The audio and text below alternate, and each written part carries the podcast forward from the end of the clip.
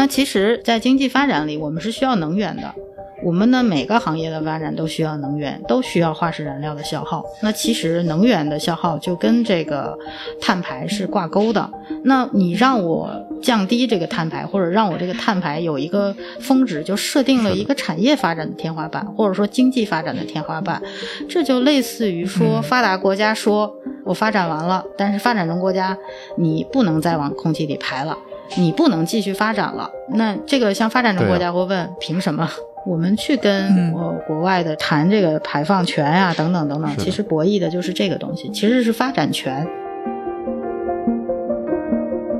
其实大家以前的所有的金融体系的建设都是叫金本位嘛，或者说后来就变成了美元为本位的这样的一个概念。在中国的经济发展里面，就越到后面，美元霸权地位的这个无可撼动性，其实有很大程度上制约了全球经济的发展。那中国其实也很想跳脱出这样的一个模式，但是你除非另起跑道，你自己的经济体量还不够。那如果说我们换条跑道呢？我们以二氧化碳为这个交易的这个东西，我们如果掌握了新的这个能源的这个结构，碳的框架下的模式里，其实是有这个可能性的。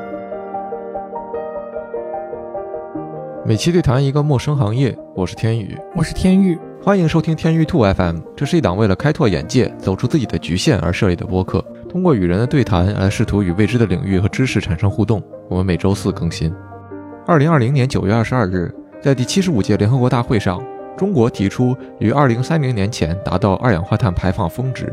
于二零六零年前实现碳中和的目标。根据中国气候变化事务特使谢振华的估算，为实现碳中和需要大约一百三十六万亿人民币的投入。因此，我们也可以看出，实现碳中和的过程不仅意味着各个产业的升级与转型，也势必意味着我们每个个体的生活与事业都会与此息息相关。因此。为了更好地了解碳中和相关概念和长远计划，我们请到了中科院城市生态与可持续发展研究组的刘伯奇博士。你好，我是刘伯奇，来自于中国科学院城市环境研究所，现在主要的研究方向是城市环境风险评估模型和环境影响评价模型部分。刘博士在污染排放以及城市规划方面都有着丰富的工作和研究经验。他曾经为了研究森林生态系统的碳排放。在小兴安岭的原始森林里工作了十年之久。当下，刘博士的工作重点是帮助各个城市政府建立环境风险的评估模型，设立入河、入海的常规污染物排放指标等。在本期的节目里，我们请刘博士为我们深度解读了中国碳中和计划的背景、概念以及目标。我们也一起探讨了中国通过碳中和可能在国际社会中建立的竞争优势，以及碳中和对于个体的影响。而在节目的后半段。我们则和刘博士聊一聊整个中国乃至世界的环境污染情况，特别是在刘博士眼中，我们多大程度真的面临全球气候变化带来的环境崩溃风险？作为主创的我和天玉都从这次对话当中学到了许多，我们也希望这次对话能对你有所帮助。呃，刘博士随便说两句什么，然后看一下那个他录音的那个波纹是就是文档上差不多就行。哼，用我惯用的那个汇报的方式。各位老师、各位领导，下午好。下面由我来给大家汇报一下这个 入海排污口登记备案的这个项目汇报。那我们的这个汇报呢，主要从四个方面开始进行。我现在先介绍一下项目的背景。OK。是一般都是四个方面。您这个，您这个也太熟练了，熟练的让人心疼啊！是 经常会报，所以就这样。嗯。好，那我们要不就像咱们说的，要不刘博士您先给我们从您的角度讲一讲，就是现在大家都在说的这个碳中和，也就是三零六零这个计划，具体是怎么样的一个规划？我觉得大家可能就是或多或少都有一个概念，就是说啊是减排，然后是所谓先达峰，然后再做中和这么一个一个路径，但是可能我们所了解的具体的细节就非常的少。对对，其实这个吧，说起来话也，反正话也挺长的。那其实这个是和一个话题有关系的，叫全球气候变化有关系。我们在这个可观测到的，就是有气象气候资料记载的，包括我们呃从南极钻的冰芯儿啊，我们做的这个树木年轮的分析啊，可能大概在远一点说吧，大概在一万年前，我们的这个冰河期结束之后，就是现在的这个自然环境呢，基本上就没怎么变过。但是就发现近两百年，就从工业革命开始之后，近两百年的时间里，我们在统计学上就发现，这个气候随着这个时间就是越来越接近现在这个时间，那它的这个平均气温升高的这样的一个现象。那我们管这种平均气温升高这个现象，我们观察到这个现象，我们就觉得是不是气候有一个变化？然后我们还观察到了很多其他的现象，包括这个呃，我们能看到的，比如说冰川的融化。海平面的上升，嗯，然后还有一些极端气候的发生，比如说去年发生的这个河南的这个强降水，还有这什么大家都听过的比较熟悉什么厄尔尼诺呀、圣婴啊这样的现象，然后还什么拉尼娜等等这样的现象，就是它越来越多、越来越频发。然后全世界的各个科学家就觉得，哎，这个气候在这两千年的时间里一直在升高，达到了这两百万年这个这个间冰期的这样的一个新高。所以我们就观察到了这个现象，我们就觉得这个全世界大概百分之九十，呃，后来啊统计的数据到百分之九十九的科学家都认为这个气候发生了一个变化，并且这个变化是全球气候在变暖。嗯，这个变暖会有两个原因，我们叫气候变化会有内因和外因。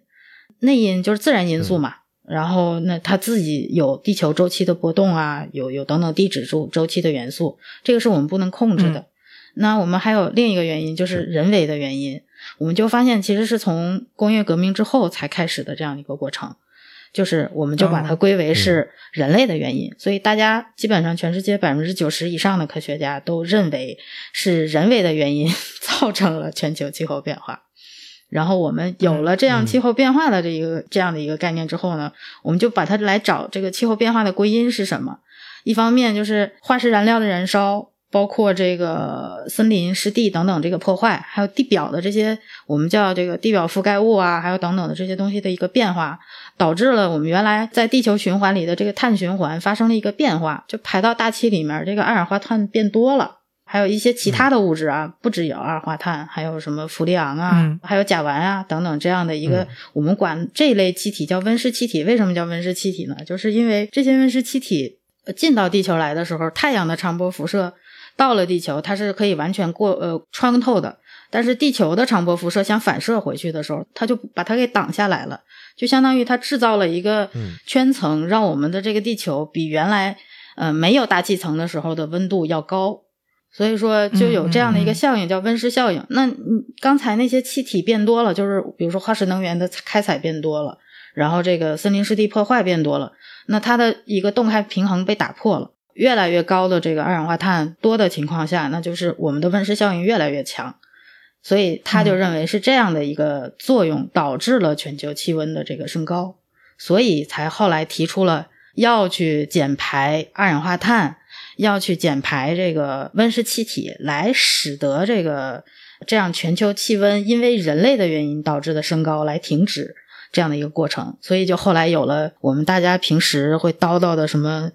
什么二十一世纪议程啊，就是我们专业里常说的这个开山鼻祖的这种作品，什么里约环境宣言呀等等的这些大会吧。呃，还有九二年开了一个这个联合国气候变化框架条约，我记得叫。那它就是我我现在已经看到了这个问题，大家也都认可了有这样的一个问题。那我们现在就不能让这个状况继续发生下去，我们就要把它。把这个人为的这个导致的气候变化的这个点要控制下来，所以就呃整个国际组织或者说我记得是在联大上开的这样的一个会，所以大家就都认可了这么一个结论：加入这个条约的国家就要对这个来履约。但是当时九二年的时候的这个履约还只针对发达国家，不针对发展中国家。那发达国家是因为它先发展了，它排了很多的碳，呃，美国应该是。百分之三的人口，全球大概排了百分之二十五的碳，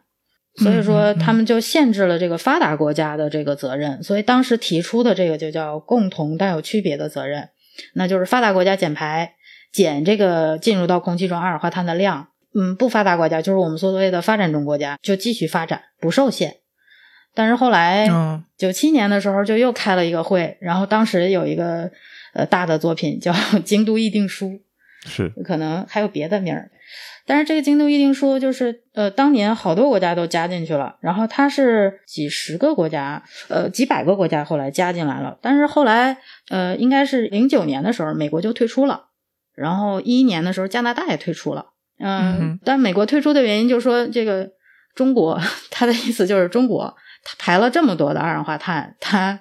没有减排的责任，你只让我们发达国家去减排是不可以的。就像印度跟中国这样的国家，呃，发展中国家，呃，他要一直的还要再继续向空气中排，然后你让我们这些发达国家不排是不可以的，他就退出了，他就说不公平，嗯。啊，京都议定书后来就相当于当时的美国和加拿大，像这种国家的退出其实是很很致命的，因为它是发。发达国家，它其实排的碳多，呃，他当时提的这个减排其实就是大概有四个大的方面。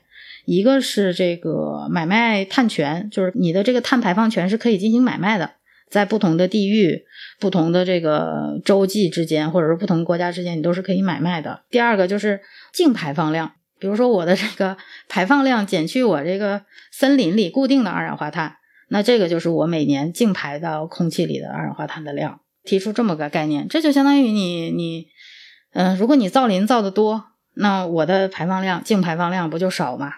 嗯，然后另一个就是绿色开发，就是绿色开发，就是现在我们比较主流的一些方向，比如说这个低碳呀、低碳社区啊、低碳环保开发呀等等等等这样概念的一个由来。基本上这个是针对发展中国家来提的。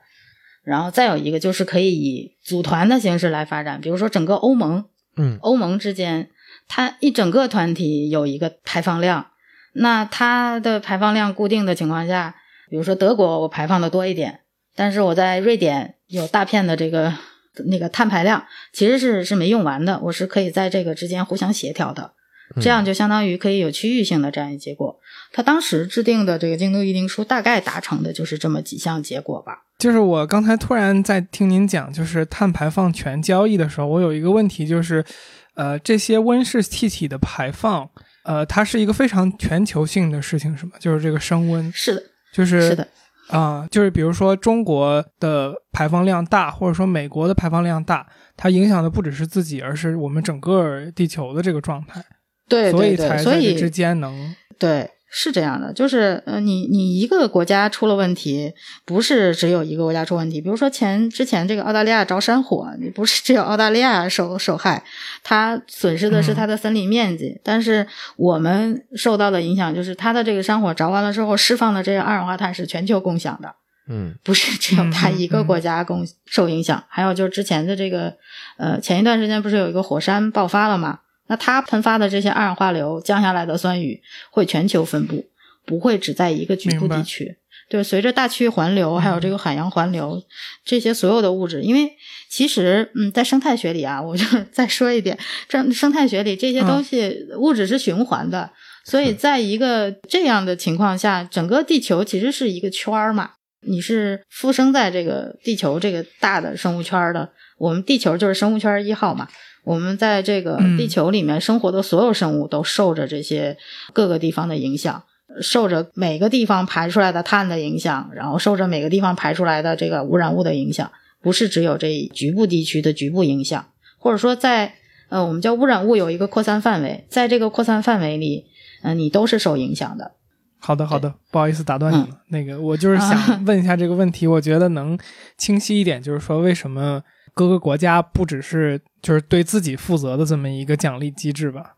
对对对。然后我再我再说说后来这个再提这个 为什么要有什么碳达峰、碳中和这么个概念？就是其实发达国家它的先发展嘛，所以它的这个碳排的最高峰或者说发展的最高峰，呃，其实已经过了，就是已经达到了。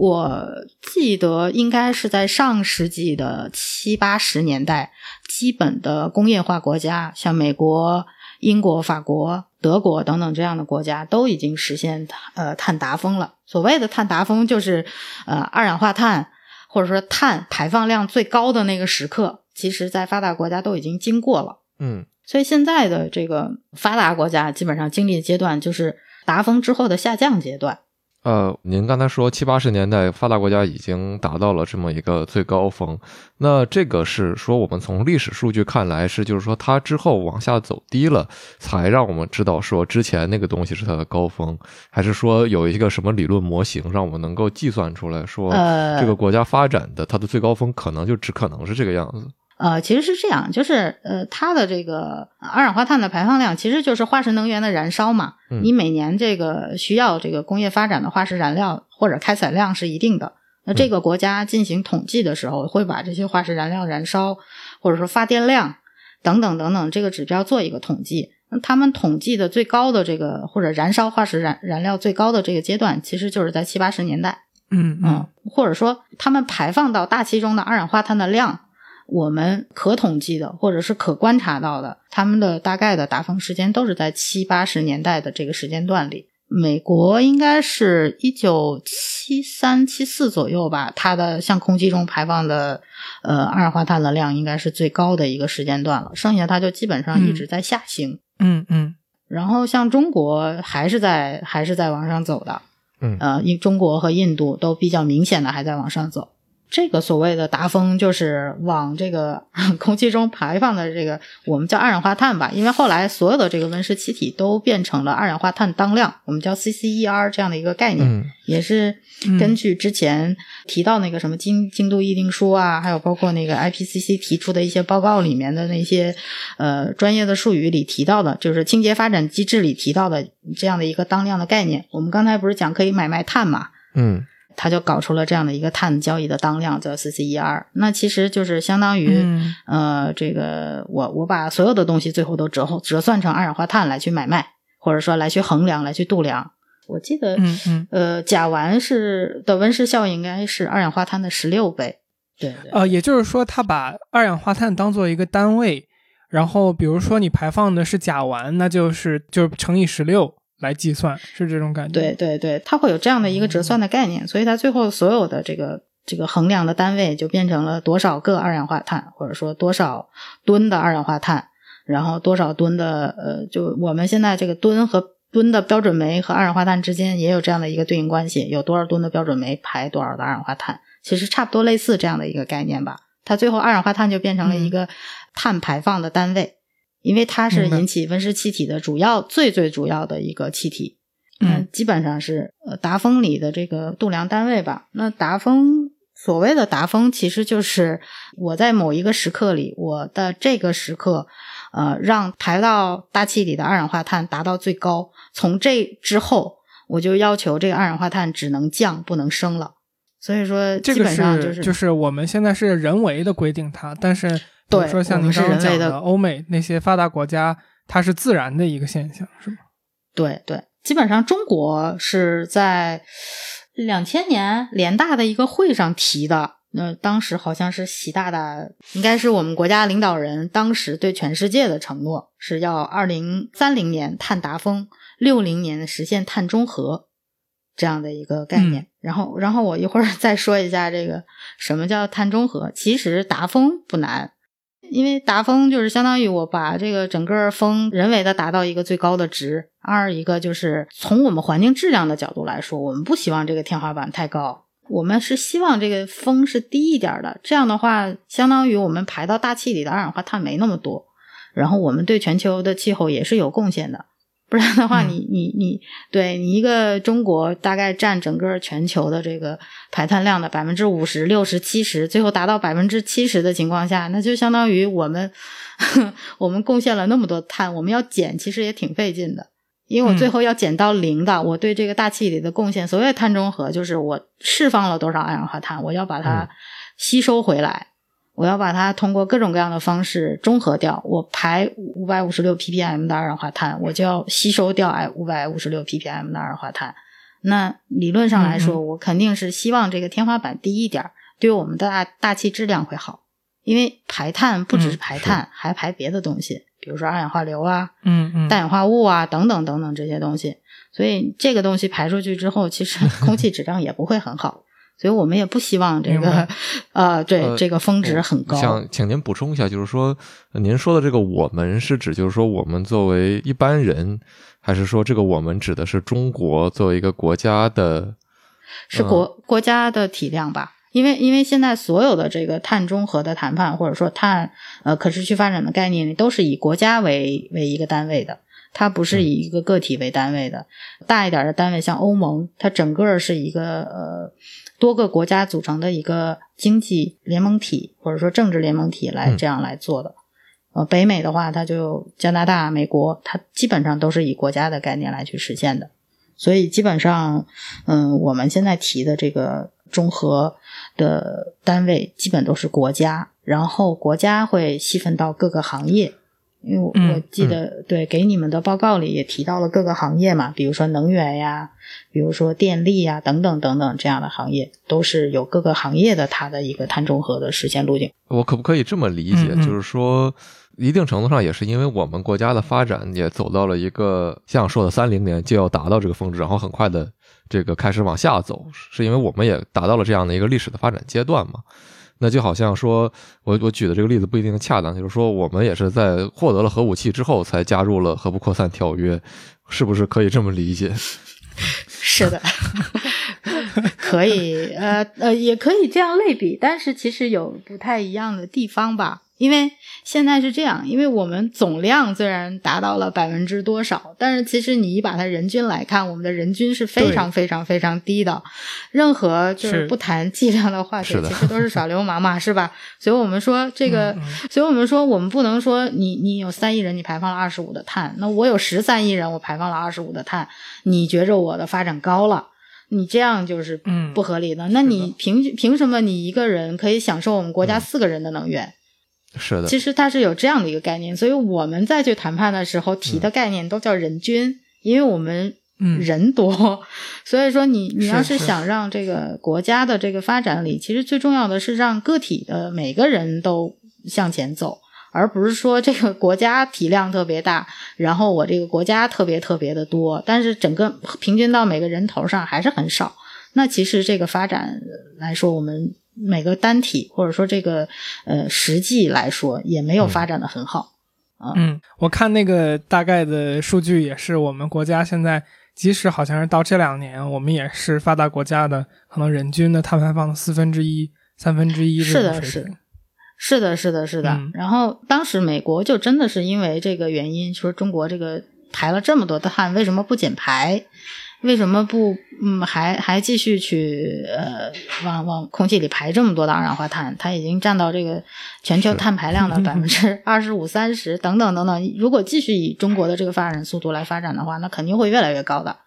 那所谓的达峰，我们我们到三零年达峰，其实你算算，其实现在还有八九年的时间嘛，八年的时间也没有很很长的这个发展阶段了。对，其实也没有很多的量可以让我们去去往里排了。嗯。对，然后那其实所谓的这个碳排，就是因为呃，在经济发展里，我们是需要能源的。我们的每个行业的发展都需要能源，都需要化石燃料的消耗。那其实能源的消耗就跟这个碳排是挂钩的。那你让我降低这个碳排，或者让我这个碳排有一个峰值，就设定了一个产业发展的天花板，或者说经济发展的天花板。这就类似于说，发达国家说。我发达了，我发达完了，我发展完了，然后我已经是发达国家了。但是发展中国家，你不能再往空气里排了，你不能继续发展了。那那这个像发展中国家会问，凭什么？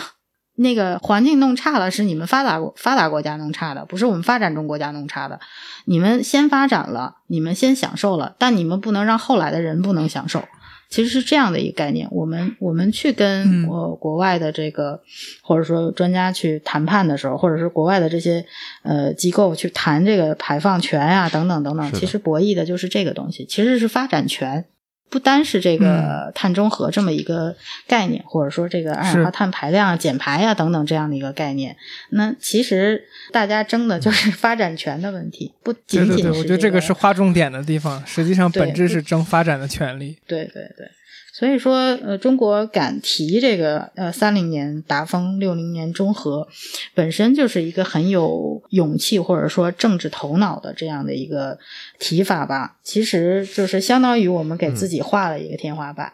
而且我们划定天花板的时候还要实现经济的往前发展。那所以它整个的这个过程里，就会让你去倒逼你的一些产业的升级呀，让你去倒逼你的一些能源的结构的升级呀。还有包括你一些产业的发展啊，就是刚才我提的这个绿色开发等等这样的一个概念，就会让你去开发新材料、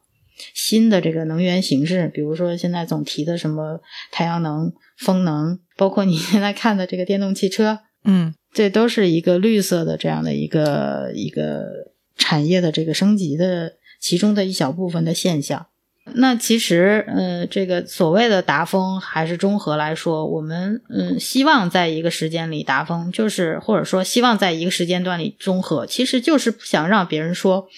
你 我已经中和了，所以这个地球再变暖跟我们国家没关系，因为我们已经排了多少碳，我们都中和掉了，你再拿这个来限制我的发展权，嗯，是不可以的，因为我的所有的这个排出去的碳，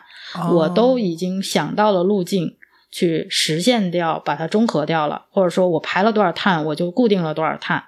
你再来跟我说这个气候变化或者这个东西让我去负责任，我不负。他要的是这样的一个过程。那那我先达峰才能中和，不是说这个过程抻得越长越好。你这样你在国际谈判间的话语权就越来越少。就像你呃，你的飞机飞到欧盟上空，你排的这个 碳，你是要给人家交碳税的。那我如果我从所有的系统里，我已经找到了一个能 balance 掉这个东西的过程，嗯，balance 掉这个，那你你回头哪个国家要发展，你要上我这儿来买碳权的，或者上我这儿来买碳的，那如果我自己除了这个除了中和掉的部分，我还有盈余，我是不是就可以把它卖掉？我或者说我卖发展权？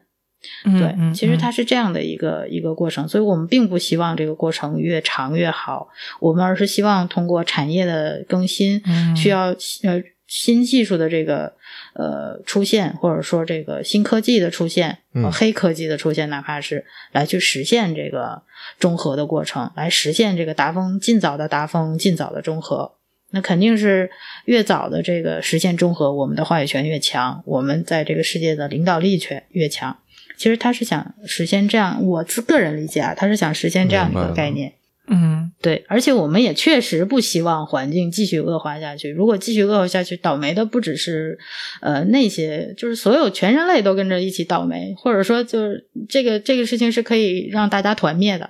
那何必呢？对 对，命运 共同体一个概念。嗯。对对，我其实想稍微总结一下，就是刘博士说的内容吧，也看我理解的对不对吧？就是说，实际上呢，刘老师刚才说的意思就是说，第一点，一个基基本条件是我们的发展已经到了一个说我们觉得呃还不错的程度，然后我们需要考虑说这个纯经济发展之外的这样的一个因素。其二的另外一个大的环境就是说，我们置身于以这个欧美发达国家为主导的这样的一个国际话语权的体系里面。那么在这个体系里面，欧美发达国家本身在实现了自身的碳达峰之后，实际上它以这个东西一定程度上制约了发展中国家的进一步的经济的发展。那如果说，呃，基于这两个因素考虑的话，我们尽早的定到一个说碳达峰，并且朝朝这个新能源倒逼转型的这样的一个过程当中，实际上是不能说完全跳出了这样的一个话语权，但我们会在这个话语的体系当中获得一个怎么讲史无前例的这个更高的地位，然后同时我们会可以把这个盈余的部分输出给。其他的发展中国家来实现一个呃，就是说也是经济的发展吧。那在这之后，我们的这个新的能源发展，本质上也给中国提供了一种，其实，在其他领域和这个欧美发达发达国家，呃，在呃国际谈判中对话的这样的一个筹码。我可以这样理解这个问题吗？可以这样理解吧？我觉得是你总结的比较好。但是其实有一个，就是说我们能不能实现有盈余这样的一个。点，我个人觉得可能性不高，呃，但是我们会有技术的革新，我们回头可以把这些革新的技术，比如说这个，现在中国已经是最大的太阳能电池板的这个出口国了嘛，就是这个太阳能电池板的这个呃生产技术，我们可以回头把这些技术呃推广出去，或者说卖这些产品，其实它是可以促进全人类的，或者说整个全球的这样的一个产业的，或者说能源产业的这样的一个革新的。技术的革新里的这些技术变成了可以出口的东西，或者说可以去在国际上去竞争的呃产品。然后另一方面，你是真的纯卖碳，那我觉得这个纯卖碳的这个 这个叫什么性价比不高。您刚刚，因为你国土面积有限，你不可能有那么多来去吸存这个二氧化碳的这样的一个空间，对。嗯，OK，就是因为您刚才说这件事儿，我我想到，呃，您说的这个技术的，确实也是一个非常重要的因素嘛，特别是这几年嘛，在中美的这个经济的对抗比较呃。强烈的这个实实践里，我们经常会讲到说被人卡脖子，无论是什么芯片技术还是互联网技术的一些高精尖的东西。那其实，在一定程度上，这个碳排放的这样的一个平衡，也是怎么讲？您像说的这些技术，如果我们掌握了能源的这个技术的话，本质上也是一个反制的手段的一种吧。对，就是正好说起这个话题，我记得之前我们也聊过，就是那其实大家以前的所有的这个金融体系的建设都是叫金本位嘛，或者说后来就变成了美元为本位的这样的一个概念。那其实在中国的经济发展里面，就越到后面，就是这个美元霸权地位的这个无可撼动性，其实有很大程度上制约了全球经济的发展，就是相当于美国出了什么事儿，全球替他买单。那中国其实也很想给予的，或者说不叫给予的，很想跳脱出这样的一个模式，不想再为这个事儿买单了。但是你除非另起跑道，你自己的经济体量还不够，因为现在只有大概美国的百分之七十几的 GDP 吧，还达不到当时啊几百年前 中国的那个体量，大概占全球的百分之五十的 GDP，还没到那个程度。到那个程度的时候，当时是银本位的，因为中国花白银，所以全球都花白银。所以全球的那个都流入了货币体系是以白银为基础的，对，对我们还达不到当时的那个 level。那他要想换条跑道跑，然后我们现在的这个所谓的金本位，就全球的交易都以美金为基础货币。那我们想换跑道，想换成人民币，一方面就是大家认认可不认可，第二就是你经济经济体量够不够那么大。那如果说我们换条跑道呢？我们以二氧化碳为这个交易的这个东西，我们所有的最后最后的 GDP 的衡量，不光以这个有多少，我们造了多少的钱，我们生产了多少的钱的东西，我们变成了我们这个东西的碳排放量最低，然后产生的产生的 GDP 最高，我们叫单位 GDP 最高。那在这个情况下，其实我们已经实现了可以换跑道跟它竞争。那我们通过这个技术的革新，告诉你我这个。单位能耗下的这个东西，我们是零，我们是零碳排的。我们的这个能源的来源是太阳能，是氢能，是非传统的化石能源。然后一方面呢，我可以不受这个，因为所有的化石能源的这个控制权基本都在美国手里，都在这个美元的交易体系。因为这个，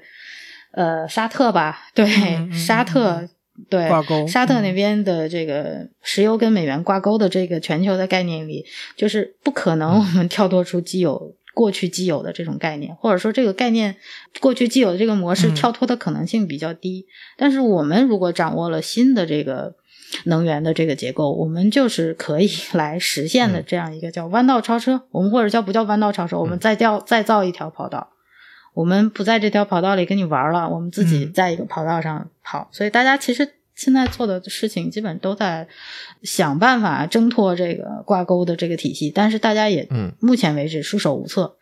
但是碳的框架下的模式里，其实是有这个可能性的。这个当然是我个人的一个意见，我是觉得可能性还是很高的，因为以以中国的这个。我们的执政党的能力，包括我们的这个整个经济发展的现在的这个情况来说，还是很很很有可能，或者说极大的可能来实现这样的一个过程的。那我的这个呃产生出的所有东西都是生态的、文明的，或者说是绿色的、环保的等等等等。我的所有的这些就是超脱了原来就有的那种衡量模式。就是衡量的标准变了。嗯嗯嗯我对我原来从 多少美元变成了多少呃 CO2 这种形式，我觉得还是可以的。嗯嗯，我觉得您刚才的这个解读的角度，虽然您说是个人的，但是我觉得就是录到这里，这期节目就已经很值了。就我个人而言，就是因为我们之所以说这个碳的这个化石能源，其实它是有限的，它的这个有限性体现在它其实就是嗯埋到地里的那些东西。现在多一点呢，就是因为之前像什么页岩油啊、页岩气啊，当时的技术达不到把它开发出来的地步，现在的技术有了，然后能把这些呃页岩油、页岩气开发出来。那传统的煤呀、还有石油啊，原来的那种大的那种浅层的这些油和煤，那可能逐渐的会被这些来代替，但它终究还是不可复制的，或者说 这些是不可持续的这样的一个能源。因为它其实就是过去的，我们讲这个所谓的传统的化石燃料，都是呃过去的这个动植物的尸体，或者说过去的太阳能被储存在了某种化学介质里，埋到了地壳的深处。那我从地壳深处把这些东西挖出来，嗯它是有头儿的，所以这些是不能循环的、不能重复利用的一些一些能源。那我之所以要开发出新的这个嗯太阳能、风能等等来去替代，或者潮汐能来去替代它的最主要的原因，就是因为它是呃除了清洁之外，对它其实是无限的，它不会在未来限制我们的经济发展了。不然的话，其实有一天这些能源都被开采完了，人怎么办呢？其实这也是一个另一个角度来去做这个所谓的我们要去发展清洁能源，要去做这些、嗯呃可循环的这些能源的原因之一。对明白明白，就是它不只是一个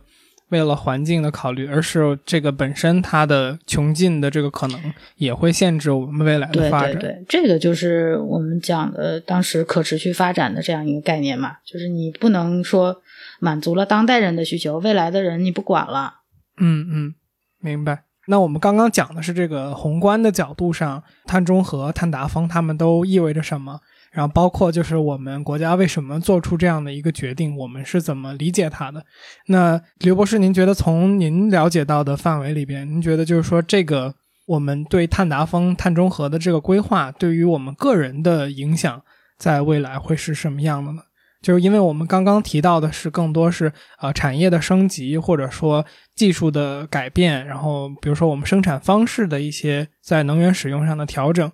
那这个东西我觉得可能会比较抽象，就是对于一个个体来说。那当然我们可能能想到，就是说我可以去这些方相关的行业里面去就业，或者说我可以在这个相关的行业里面去投资。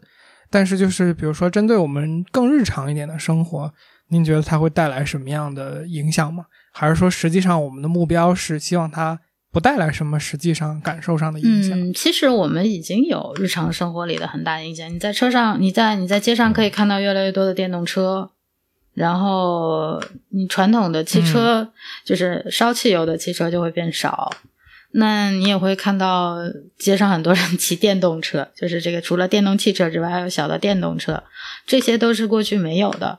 这些的出嗯现嗯其实就是某一个产业，我们讲这个产业，任何的产业其实都是落在个体身上来去实现的。就是你日常生活里的很多、呃家用电器，包括之前格力也造了这个跟碳相关的这样的一个家电，就是你会发现你身边的很多家电，它的能耗都会变成了你会能看到什么一级能耗、二级能耗、三级能耗等等等等，这个概念在你生活里就变成了一个你买东西的标准。你由原来不追求这些，变成了追求这些。嗯变成了它是你一个衡量你要不要买这个东西的标准。因为 我记得几年前吧，就是一级能耗是每买一台这样的家电会返给你五百块钱的补贴，嗯或者两百块钱的补贴，你是会因为这个补贴去选择这个家电的。嗯那它就是其实是从一个国家的这个嗯层面来去让你你要选这个低能耗的东西。你的嗯生活嗯的很多方面其实都受着这样东西的影响。嗯嗯，就是我们从个体的角度更多受到影响的时候，还是和现在一样，我们对成本的考量受到的影响。我我有点好奇，就是因为我们说这个碳排放或者说碳中和这件事情的时候，经常会提到这个碳排放权的交易嘛。然后我们刚才就说到了这些呃，比如说国家层面上的碳排放权的交易。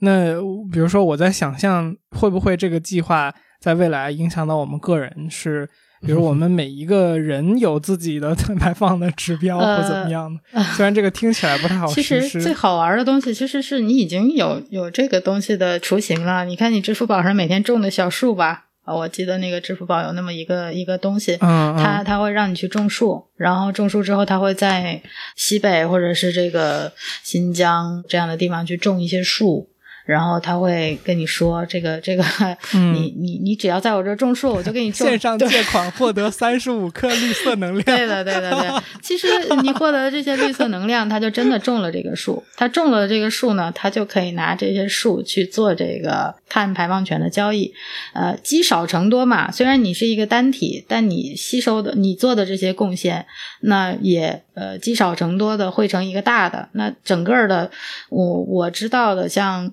深圳那边已经有专门的社区开发一款 A P P，你每回收分类一次，你就可以积攒一个碳足迹，你你就可以获得一个碳积分，你拿这个碳积分可以去换这个豆油啊，换大米啊，这个等等等等。对，其实已经有这样的一些雏形在，但是说具体到个人身上，你每个人能分分配多少？权利多少碳权？它是以一个集体的平均的概念，它会有一个，比如说从县的尺度上来去衡量，或者县市区对定一个指标，而不是你以个体。如果你以个体来说，那其实呃又涉及到一个问题，就是不公平嘛。那你不能说我限制了你这个个体的发展，然后你你你这一生你就能同化六吨的有机物。然后你达到了这个，你就得去死嘛？那肯定不行。对对，他还是不能这样来去来去设定，但是他可以去引导你，至少在这个阶段是还在引导的，没有说规定每个单体必须是这些二氧化碳多了，那我就我就限制你发展了，那这个可能也不太靠谱，就就是有点社会达尔文了，你就 对，OK OK。那我们这个拉回来一点啊，就是我们现在因为生活在中国的这个环境里面嘛，所以我们更多听到的是我们自己国家呃对于这个碳达峰、碳中和的这个规划，然后还有这个相应的一些怎么说动态吧。但就像比如说像欧美发达国家，其实他们的碳达峰在多年前已经实现了这样的事情，其实是我们就是我在做这一期节目之前，我是不太了解的。那我这个问题就是说，那在您了解的情况下，就目前世界其他国家，比如说发达国家，或者说比我们还要呃更加在发展阶段的这些国家，大家各自的这个碳中和或者说这个碳排放的进度是什么样的？比如说像我们讲美国可能在七几年就已经达到了这个碳达峰，那他们现在是已经做到碳中和了吗？还是说他们也在这个过程中？其实也在过程中。哪个国家实现了哈？现在实现的其实并不多，也就几个。嗯，而且这个影响力都非常小，都不是大的这个工业化国家。你想想什么不丹呀，还有一个什么小地儿来着？我想想啊，苏里南，反正都没什么影响力，可以近近似于没有影响力的国家。然后现在大大大部分的国家提的还是他哪年哪年实现碳中和，基本上都是二零五零年。就是跟我们实际上也差的不太多，因为我们是二零六零年想实现嘛，而且我们是发展中国家，是吧？打引号的发展中国家，那也是发展中国家。反正我们我们比起那些已已经实现工业化的这个国家比起来，我们晚十年，我觉得还是很合理的。毕竟他们发展了几百年、一百年、两两百年的时间，我们才发展了这七十年嘛，对吧？建国才七十多年，七十年多一点点。所以说，我们采用这么短的时间来去来去实现，我们已经为人类做了很大的贡献了。我们已经没有给人类添堵了，就是因为我们人多。其实我们我们如果说那个人不这么多的话，那可能不需要这么大的碳排量，那可能我们能更早的实现。但但是，呃，我觉着以我们的这个经济发展模式或者这个能力来说，嗯，应该会提早实现。嗯，可能不用到二零六零。可能会提早那么几年实现，基本上我们的国家的规划都会提前实现，基本没有延后实现的。所以说，我觉得这个碳中和的这个规划也会呃提早实现嘛。所以才后来引出这么个什么双碳呀，什么什么双碳经济呀，等等等等。其实，其实对呃老百姓来说，或者对我我们这些，如果我不是搞科研的哈，我我就是这个老百姓来说，这个双碳对我能有啥影响？就无非让我买点绿色产品。以后我买汽车的时候，我买车的时候肯定会选一个绿色，会选一个新能源汽车。嗯嗯，是的，是哎，您这么一说，是的，就是它在政策上很多调控，使得你购买绿色产品更容易，或者说更成为你唯一的选择吧。因为我跟我女朋友最近就买了辆特斯拉，因为在上海这边，呃，其他的牌照是非常困难的，但是绿牌你可以直接买。对，好，那我们要不切到第二个部分，聊一聊这个关于环境和污染的问题。这个这个段儿我起个引子啊，就是说，呃，就是我们作为个体，我觉得或多或少都想过，就是包括我们刚刚说碳中和，碳中和的这个前提是我们已经就是排放了很多这种温室气体，所以我们现在要想到说如何把这件事情控制住。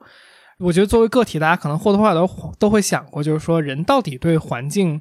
目前污染到了什么程度，然后包括就是说。我们可能作为个体也好，或者说一个群体也好，我们面对实际上是什么样的风险？那呃，刘博士，您之前做的很多的工作以及研究，其实是和污染啊、排放啊这些东西都非常密切的相关的。那所以我就很想问您，这个对这件事情的一个理解，或者说呃，不管是从经验的角度，还是从您对整个就是科研的角度的这个看法。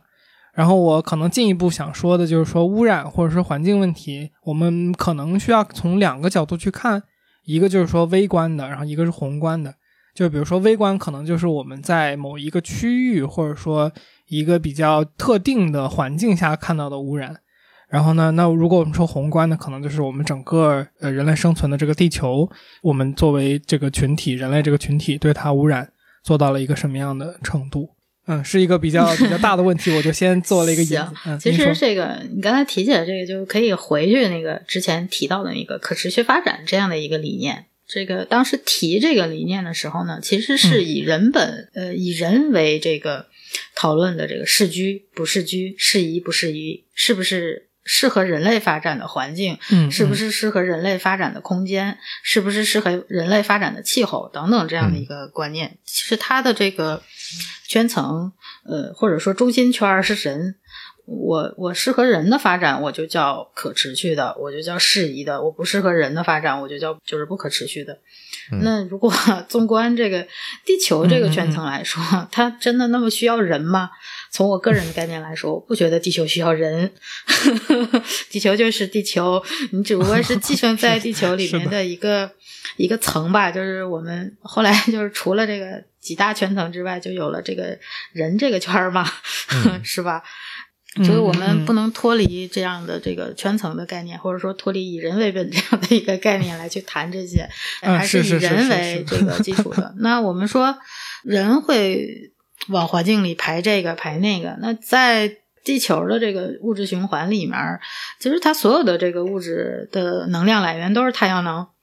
都是从太阳那儿受的光，然后转化成各种各样的呃能源，就是从光合作用，然后再呃通过这个动物进食，呃植植食动物进食，然后再有呃食肉动物吃这个植食动物，然后再一圈一圈的这个物质的流动起来，然后随着这个物质的流动，能量循环起来，然后你才有了各种各样的生物，然后生物越来越多，等等等等，这是一个系统的概念。所以从系统的角度上来说。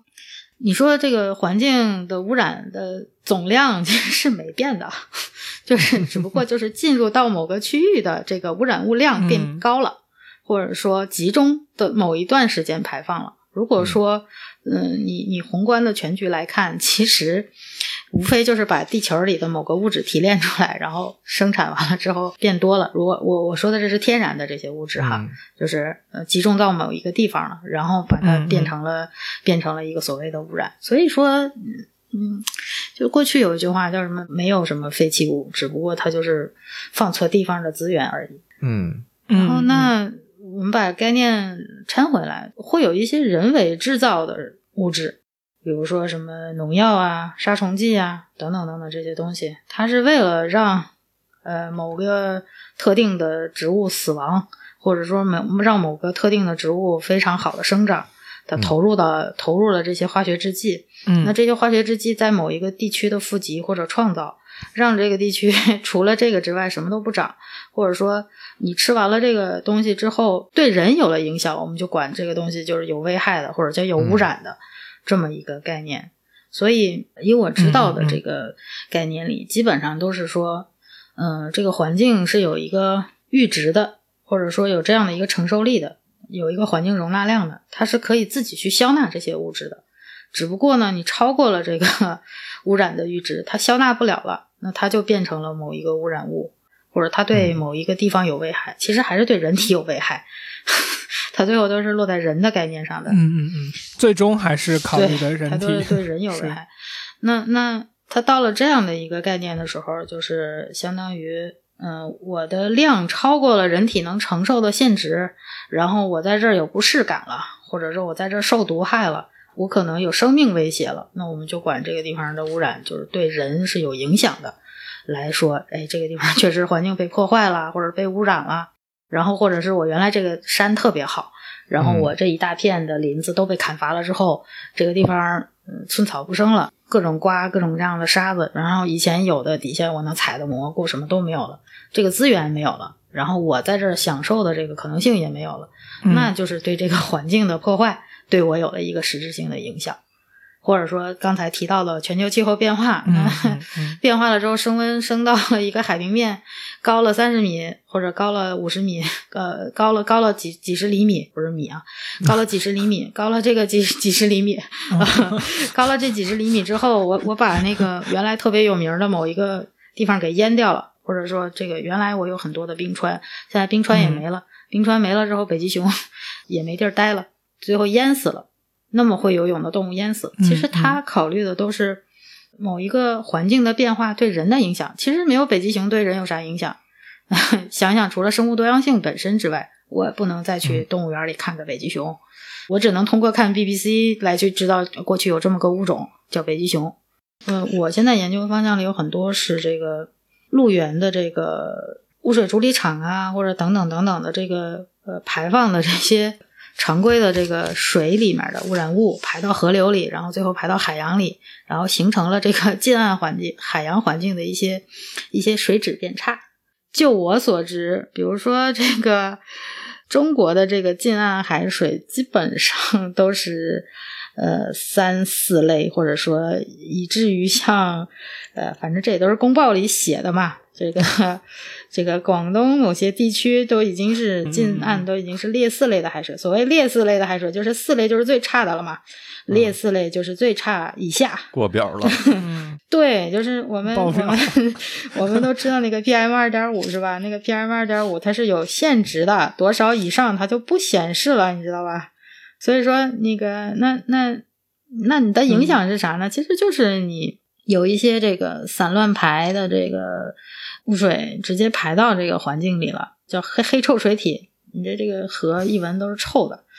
所以近近些年吧，也一直在整治这个黑臭水体，包括这个地表的和海洋的也都在整治，都在修复。然后我自己的工作里，平时里会明显的看到这些水质的改善。嗯，因为可能前一年我我去调研的时候，那个地方的这个空气里还弥散着这个非常刺鼻的这个黑臭水的这个味道。那我再一年过去看的时候，哎，这个河水就是黄色的了，就不是黑的了。嗯，颜颜色浅了一个度，呃，不止一个度，好多度。对对对，OK，非常明显的这样的一个改善。所以说，我能看到一些这个变化，就是在我个人的这个眼睛里能看到。那我也会看到一些呃变好的，也会看到一些变差的。我看到的，比如说，可能很多年前我去内蒙古的赤峰，那可能那个地方山清水秀是吧？鸟语花香。但是等到我再去的时候，那个地方，比如说我知道的某些地方，我就不提具体名字了，就是都断流了，是吧？那个河里没有水，然后那个河里面飘的都是各种各样农药的瓶子，然后那个、对，甚至更有甚者，就是那个农作物的那个秸秆啊，等等等等，都随机扔到河道里，因为河里反正也没有水了嘛，就近就扔了嘛。嗯然后还有一些农村的垃圾什么的，就直接就沿着这个河就扔了。反正你河里也没水。至于没水的原因就更简单了，你这个林子砍的多了，它没有涵养水源作用了，那你肯定就没有没有过去那么多的水量了。然后你这个地下水你又超标的开采，嗯因为你你要灌溉嘛。然后你老百姓也要喝水嘛，那嗯你到再下游一点的地方，你就打不上来水，所以说我能看到的这些现象嗯还都是有的。嗯，那就追问一个问题，就是比如说我们像现在说的一些环境的治理什么，就是我们有看到一些感觉这个环境的所谓治理，就是把问题换了个地方，嗯，比如说之前北京的排放，然后他把这些工厂都 迁到了之类的，前，对，放到了前，然后东莞的一些这个造纸厂，然后小型的造纸厂没地儿待了，嗯然后迁迁到茂名，然后迁到这个广东的其他这个小一点的地市，然后继续往河道里排污，嗯等等嗯等等，就是有这个问题，是真的存在。嗯就是这个本质上是能，就是是可逆的吗？就是这些我们所谓的环境污染，还是说它只是，不比如说我们清理干净了这里，然后嗯嗯，您说本质上来说，嗯，你说任何问题都是可逆的嘛，就是你你得看时间线嘛。其实如果大的时间尺度上来说，一定是可逆的，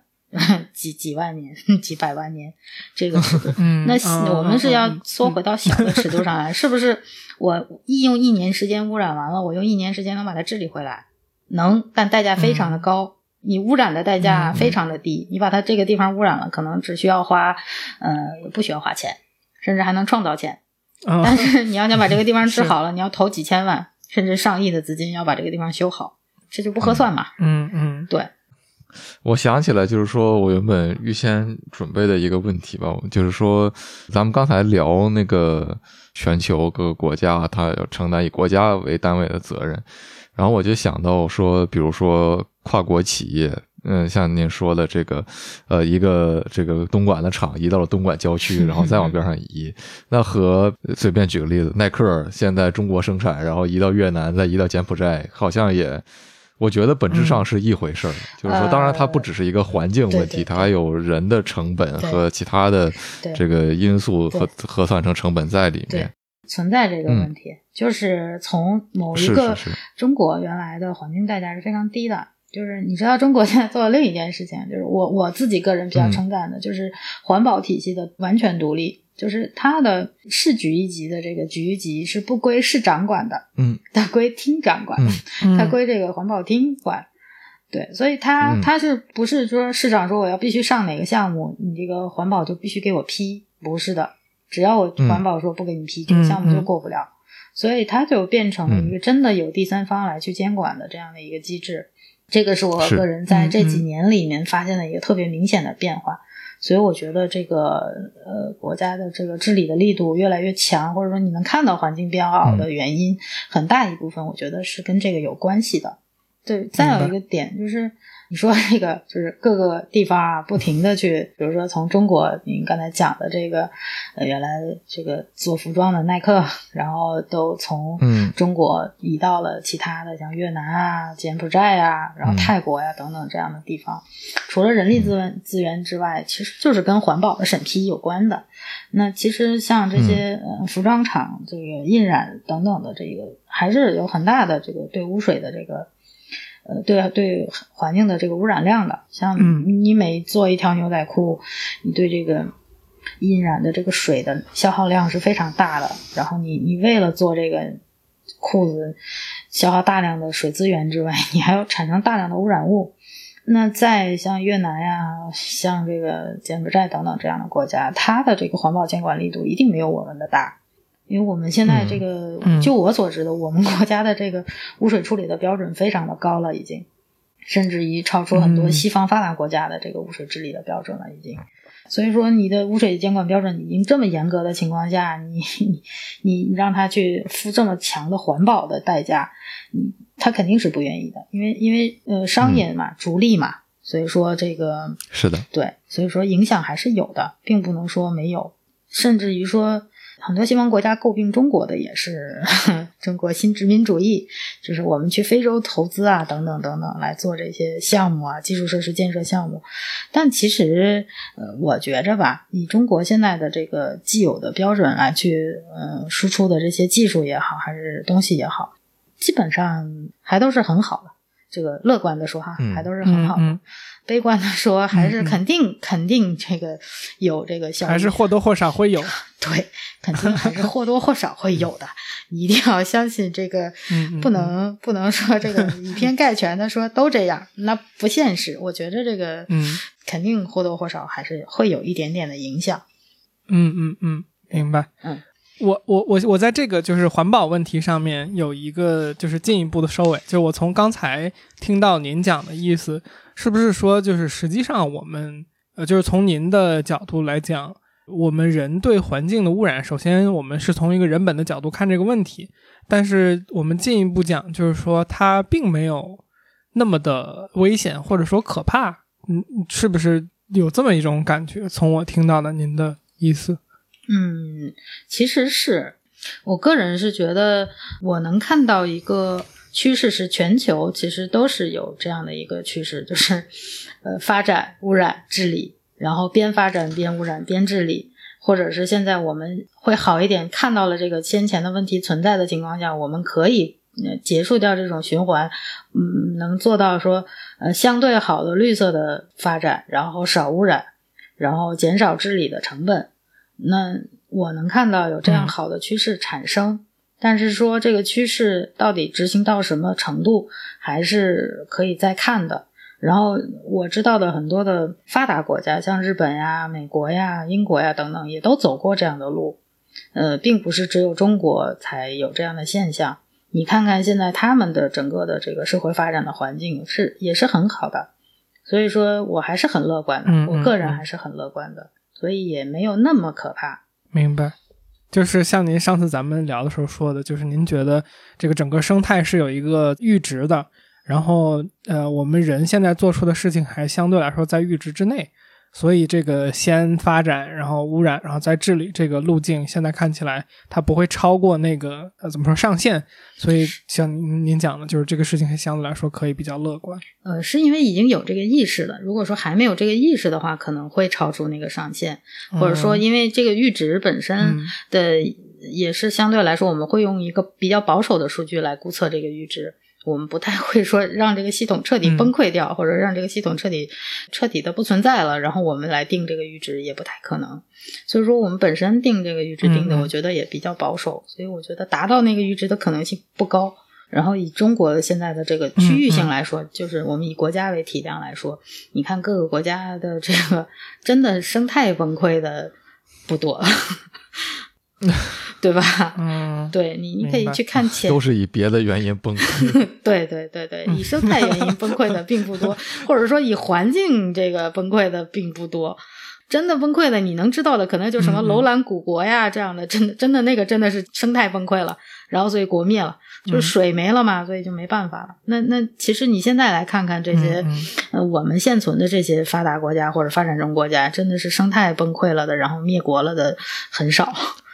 嗯嗯，呃，那那那那那我们这个就这么说吧，就是我最后还是不舍得，就是说放过这个问题，就是就因为上次我们在预聊打电话聊天的时候，就是有提到说这个整个气候变暖的问题，因为近几年也有这个讨论嘛。就是感觉原来这件事情是非常一致的，就像您说的，可能就是百分之九十多的科学家都大家认为说这个环境变暖是一个真命题，或者说它是一个大家都认可的一件真的在影响人类生存和发展的这么一件事情。但是近些年，就是说大家似乎又有一些比较严肃的科学家在对这件事情有不同的看法。然后上次我们听到了您的意思，就是说您对这个事情也有一点怀疑，所以我实在是不舍得让这个问题就 就不出现在我们的节目里面，因为这个事儿太好玩了，呃，所以想听听您是怎么看这个问题的，就是说，呃，比如说您这个怀疑是从何而来？对，因为科学里面就是呃某一个科学问题提出都是叫假说，或者说某一个概念的提出，那它其实都是一个假设，这个假设就是是真，要么就是伪。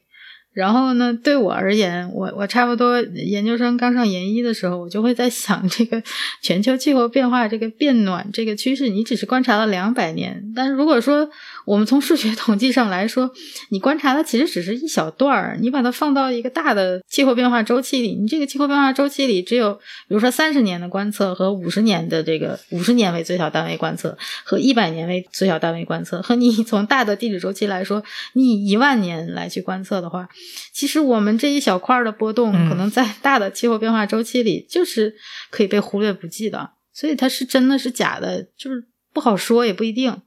如果我是个做冰芯儿的科学家，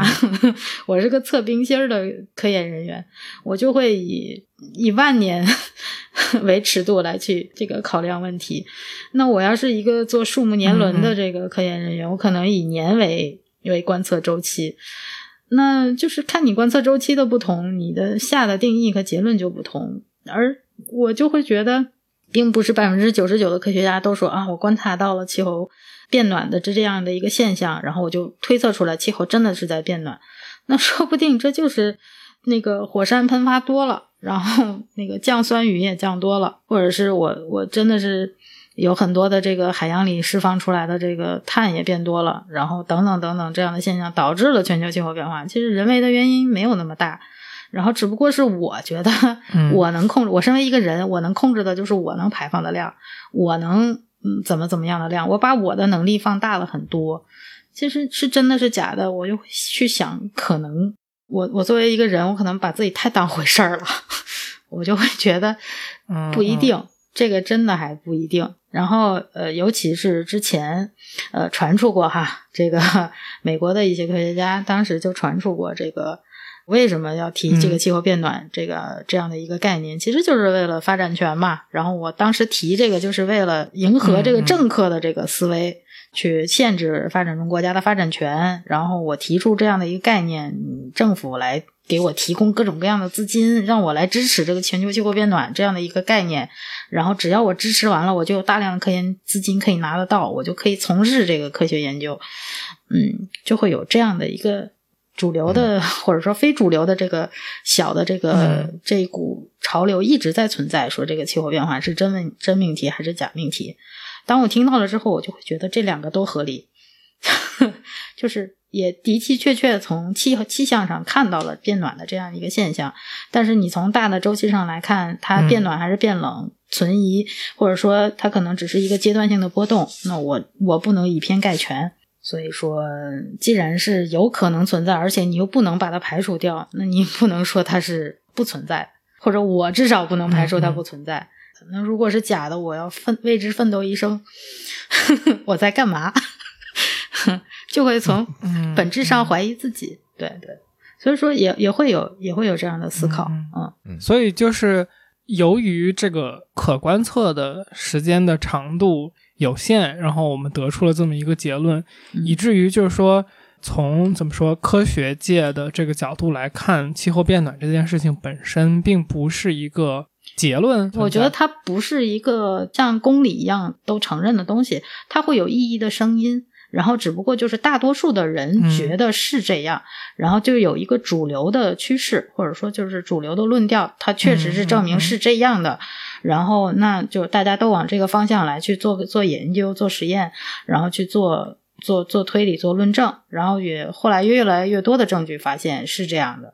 啊，呃，可能很多问题就是说，你不能说一定任何一个问题都能在学术界达成一个统一的观点，只是说大多数人是这样认为的。学术界也分主流和非主流，那大多数的其他学者的研究可能还是只能根据主流观点的意见来去这个围绕着它去展开。那说白了，刚才刘老师也讲到，就是说很多东西其实是服务政治的，那学术可能其实也难难以脱出这个干系。那最终大家服务的只是一个谁的话语权更多，谁的经费更多的这样一个东西。那那所以主流之所以成为主流，就是因为有大多数人去相信它。其实它也未必就是说主流就一定是对的，或者非主流就一定是对的。我觉得这么看待问题的话，可能也是把它简化了。其实呃，科学应该是中立的，就是没有任何的政治倾向，然后也没有任何的这个趋向。它就是以观测、观察，然后或者说以证明呃真理，或者说想试图证明真理这样的一个概念来去做研究方向的。所以它呃理论上应该是没有任何的干扰的。那我提出异议和我提出主流的研究方向和主流一致，大家做的都是同一件事情，只是为了证明这个命题的真和伪，或者说证明这个事情的发展的趋势。我为了未来做这样的一个预测，来去有这样的一个科学数据的这个提供，仅此而已。所以说，呃，这个也是我后来还能继续做这个研究的原因之一。虽然它它有不确定性，或者说它的确定性已经到达到达了我们现在所谓的百分之九十几的科学家都觉得是这样，但是它依然有一些不同的声音，但我们要允许有不同声音的存在，因为你不能排除。是嗯，嗯刚才就想说，感觉这个事儿也和进化论有点相似，就感觉进化论即使到今天，大家也是只是怎么说，把它当做一个大部分人都相信的假说。因为从这个调研的角度来讲，似乎没有人真的能看到这件事情的发生。对我举个不太恰当的例子，就是我们现在都知道这个地球是圆的，然后就是呃看到这个呃地球是围绕着太阳转的，但依然 有学者相信地球是方的。然后大地是方的，然后太阳太阳每天就在固定的轨道上，在地球的上空来回这个走，只是围着，呃只是为了给太阳取取个暖、照个亮这一类的，就是还是有这样的，而且是有这样的科学家存在的。所以你不能，或者说我不能说这个东西我观察到的 是这样，所以就真的是这样。所以我们我们的所有观察，你都不能确定我们真的是那个《黑客帝国》里的那个 母体里反映出来的现象？对，是母体里展现出来的那个世界的样子，还是真实世界的样子？就是我们观察到的样子，就是还是没有这样的确定性的。就是说的，一切问题最终都可以回到缸中之脑问题上。对对，说的那是什么一点儿，就是。OK，我是正在后期的天宇。刘博士在录音之后呢，给我们推荐了一款游戏，叫做《缺氧》。在刚才的节目当中，你想必也听出来了，刘博士的很多观点和理论的基础之一呢，就是他对于生态学基本概念的理解。而刘博士说，《缺氧》这款游戏是他会推荐给每一个对生态学感兴趣的人的一部作品。所以，如果你有兴趣的话，可以去了解一下。除此之外，刘博士也推荐了《普通生态学》这本经典教材。他表示，如果你真的想了解一个学科的基础理论的话，还是看经典教材来的最实在。总之，这次节目可以说是让我和天域补齐了一些对于碳中和的基础知识。希望你也在本期的内容当中受到了启发，特别是关于碳中和对于改变世界游戏规则的潜在可能性，我觉得颇值得玩味。不知道你怎么看？所以也欢迎你留言和我们一起交流。OK，做个预告。如果你还没有听过本期内容的话，下周四我们将会更新本期节目的彩蛋。在彩蛋里，我们和刘博士一起聊一聊中国的“十四五”规划当中环境发展规划的内容。如果你对这个话题也感兴趣的话，就关注一下我们吧。我们下周四会准时更新。另外，天娱兔 FM 自己听友群现在已经开启，如果你想加入我们，和我们一起直接聊天，请在微信搜索好友 ID“ 天娱兔 FM”，拼音的天宇，阿拉伯数字二，最后加上 FM，记得是添加微信好友而不是公众号，然后备注一下来聊天，我们会尽快把你拉进群里。最后呢，如果你觉得我们的节目做的还不错，或是你从中得到了一些启发的话，请关注、点赞、评论，或是把我们的节目转发给你的朋友。相信你的转发和评论也会加深更多的人对某一领域的了解，这也对我们做节目有非常大的帮助。好，感谢，让我们下期再见。好，OK，就 非常感谢刘博士今天来参加我们的节目。这个总算是把这个碳中和这点事儿聊了一聊，感觉一直就是对这个事情有兴趣，因为感觉它是一个非常大的趋势，它势必会影响到就是我们每一个人嘛。那作为一个个体，你要做决策的时候，确实也是要看这些周边环境所发生的这些大的方向性的事件嘛。然后也也觉得后面这个刘刘博士讲的很多东西非常的精彩，这个刘博士也确实是非常非常善于表达，很多我们的这些问题，对，就是您的回答都远超我们这个问题本身的这个 水平，所以呃，我们这期聊的也是非常的舒服。那就最后感谢刘博士来参加，然后咱们一块儿说个拜拜。嗯，好，好，行，那就嗯拜拜。拜拜，拜拜谢谢，谢谢刘博士哎不客气，拜拜不客气。